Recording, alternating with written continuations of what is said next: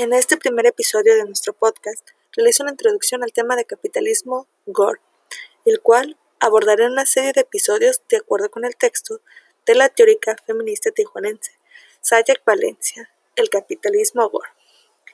El término es utilizado, al menos en este texto, como una reinterpretación de la economía hegemónica.